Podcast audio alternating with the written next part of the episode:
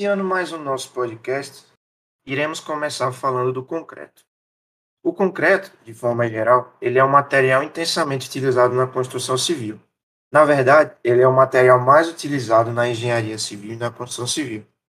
E ele é formado a partir de uma mistura homogênea, que envolve cimento, os agregados miúdos, como a areia, e os graúdos, como as britas, além da água. E ele desenvolve as suas propriedades e características com o endurecimento dessa mistura. O concreto, né, ele se destaca por sua facilidade de produção e sua versatilidade, já que ele pode ser moldado de acordo com qualquer coisa que for especificada no projeto, pois é um material que possui alta plasticidade, o que facilita seu manejo. Ou seja, no fim das contas, ele é um material de, de alta trabalhabilidade e atende às diversas funções.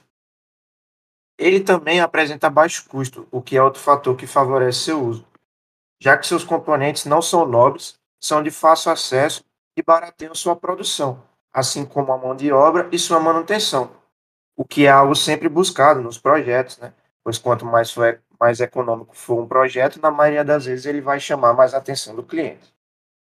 O concreto ele também me apresenta uma boa resistência mecânica, principalmente em relação à compressão, além de que ele se permite ser armado com aço, por exemplo, a fim de resistir mais à tração, o que o torna um material confiável para ser utilizado nas obras, quando bem feito, é claro, né? ele tem que ser bem feito para ser bem utilizado.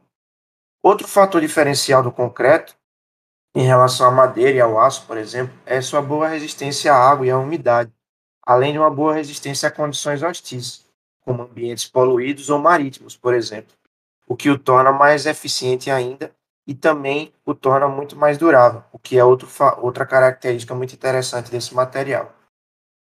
No Brasil, temos diversas estruturas de concreto, e uma delas que se destaca é o edifício da Copan, em São Paulo, que é um marco da arquitetura e da construção civil nessa cidade.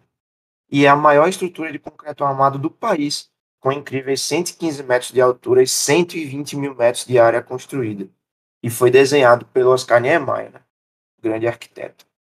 O Maracanã também se destaca como outra grande obra de concreto no Brasil.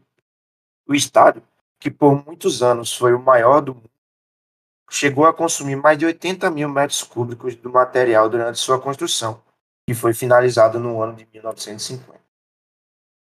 Entre os tipos de concreto disponíveis, né, nós temos o fresco como um dos mais importantes para essas estruturas que foram é, citadas anteriormente. Né? O concreto no estado fresco ele é caracterizado por ser um material recém-misturado e que ainda apresenta é, características do estado plástico, né? ou seja, ainda tem a maior capacidade de propiciar a moldagem. É, isso com aplicações de cargas e ele vai permanecer moldado é, após é, cessar a aplicação dessa carga.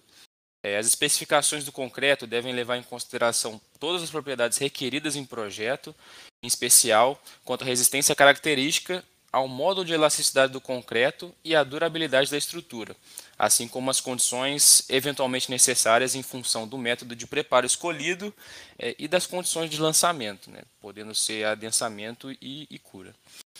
O concreto é solicitado especificando-se a resistência característica do concreto à compressão na unidade de controle, conforme a ABNT-NBR 12.655.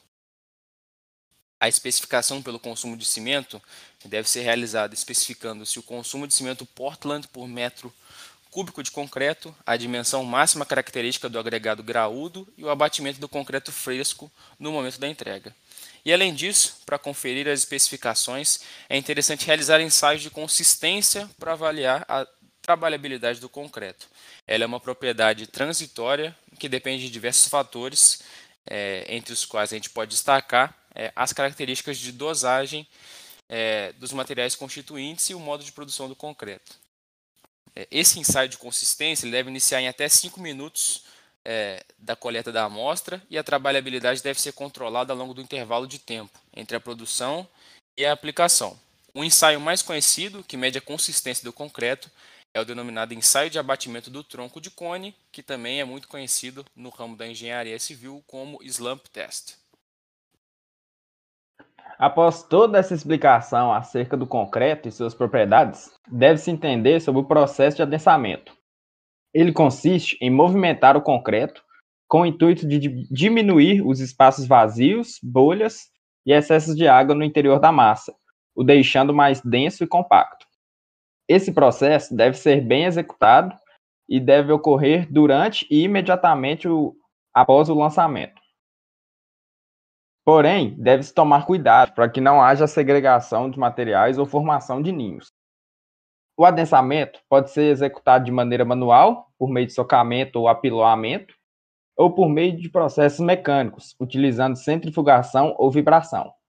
Em caso desse último, em concreto armado, deve-se ter atenção especial para evitar vibração junto à ferragem, o que evita que os vazios prejudiquem a aderência concreta-armadura. No manual, a altura das camadas de concreto não, não deve ultrapassar 20 centímetros. E em todo, todos os casos, a altura da camada de concreto a ser adensada deve ser menor que 50 centímetros, de modo a facilitar a saída das bolhas de ar. Em relação ao adensamento com vibradores de imersão, que é o mais comum, a espessura da camada deve ser aproximadamente igual a 3 quartos do comprimento da agulha. Além disso, ao vibrar uma camada de concreto, o vibrador deve penetrar cerca de 10 centímetros na camada anterior. Tanto a falta como o excesso de vibração são prejudiciais ao concreto e deve tomar os seguintes cuidados na execução: aplicar o vibrador na posição vertical, de preferência, vibrar o maior número possível de pontos ao longo da estrutura, retirar o vibrador lentamente, mantendo sempre ligado, não permitir que o vibrador entre em contato com a parede da forma, mudar o vibrador de posição quando a superfície apresentar-se brilhante. Com isso, com o, com o desenvolvimento tecnológico do concreto, desenvolveu-se o concreto autoadensável, o CAA. Como o próprio nome já diz, ele não precisa passar por algum processo de adensamento durante e após seu lançamento. O que lhe confere essa capacidade são suas características no estado fresco: elevada fluidez, elevada deformabilidade e coesão. Essas características lhe conferem a capacidade de preencher os espaços na forma, passar por restrições e resistência à segregação dos materiais. Além disso, para conferir tais habilidades, a dosagem de concreto é feita de maneira especial. Em relação à sua aplicação, ela se mostra muito mais rápida, requer menos mão de obra e não deixa ninhos de concretagem. A substituição do concreto convencional pelo CAA seria, portanto, um passo importante para a disseminação e aperfeiçoamento desse material. Agora vamos falar um pouco dos estudos de dosagem do concreto. Podemos defini-los como conjunto de procedimentos necessários à obtenção dos traços do concreto para atendimentos requisitos especificados pelo projeto estrutural e pelas condições da obra. O traço de concreto pode ser estabelecido empiricamente para o concreto de classe C10 e C15, com consumo mínimo de 300 kg de cimento por metro cúbico. Já a composição de cada concreto de classe C20 ou superior deve ser definida em dosagem racional e experimental.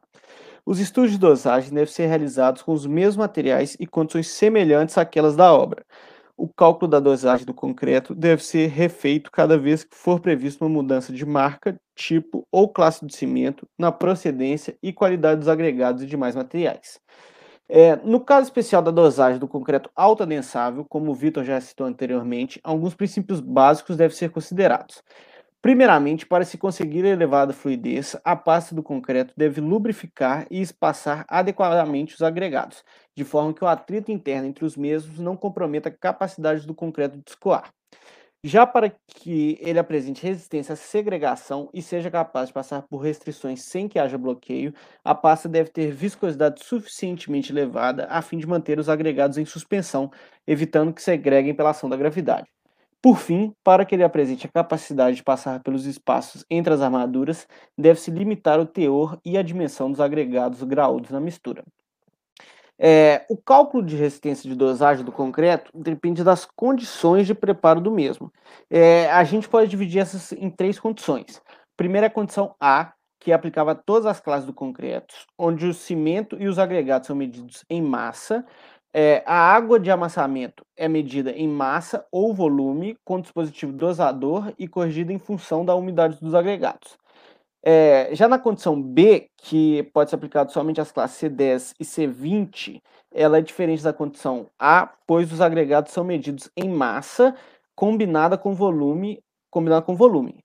É, e a outra, que é a condição C, que pode ser aplicada apenas aos concretos de classe C10 e C15. O cimento é medido em massa, os agregados são medidos em volume, a água de amassamento é medida em volume e a sua quantidade é corrigida em função da estimativa da umidade dos agregados, da determinação da consistência do concreto. Esse podcast foi produzido pelo grupo número 7 da disciplina Tecnologia das Edificações 1 do primeiro semestre de 2021 e contou com a participação dos seguintes alunos: Matheus Lincoln Alencar de Souza, 2018 0717 39. Vitor Albuquerque Corrade, 2018 01 6487. Martins Araújo, 2018 016 541. Guilherme Laje Silva, 2018 016 819. Muito obrigado e até a próxima.